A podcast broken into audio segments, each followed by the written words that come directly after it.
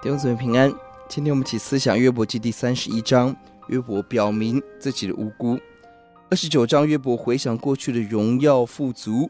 三十章约伯反观现在的苦情，承受人与神的攻击。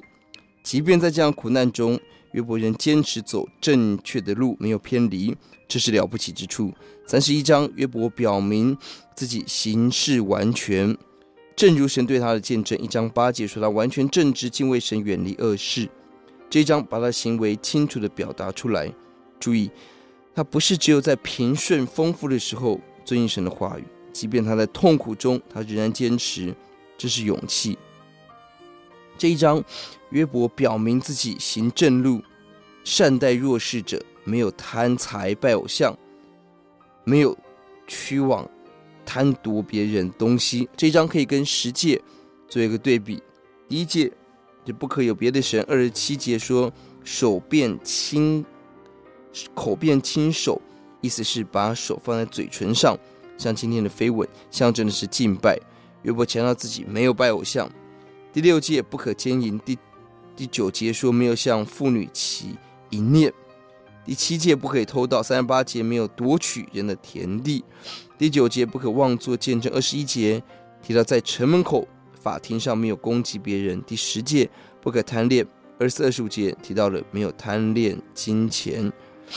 从这个结构上，让我们看到一个完全的人应该包含下面几点：一到十二节对自己行走正路，十三、二十三对贫穷的人要怜悯，二十四、二十五对金钱。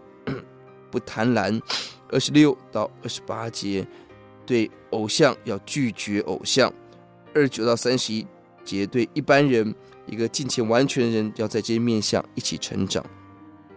整章陈述的焦点在三十五到三十七节，呼求神能够听我的案情，有什么错误，愿意背负那个罪状，让所有人看见。三十七节很特别，经文说：“我必向他诉说我脚步的数目。”比如君王进到他面前，人面对神应该是恐惧战惊，但这里提出另外一个角度，就是坦然无惧来到神的面前，好像君王般充满了信心，昂首阔步面对神公义的审判。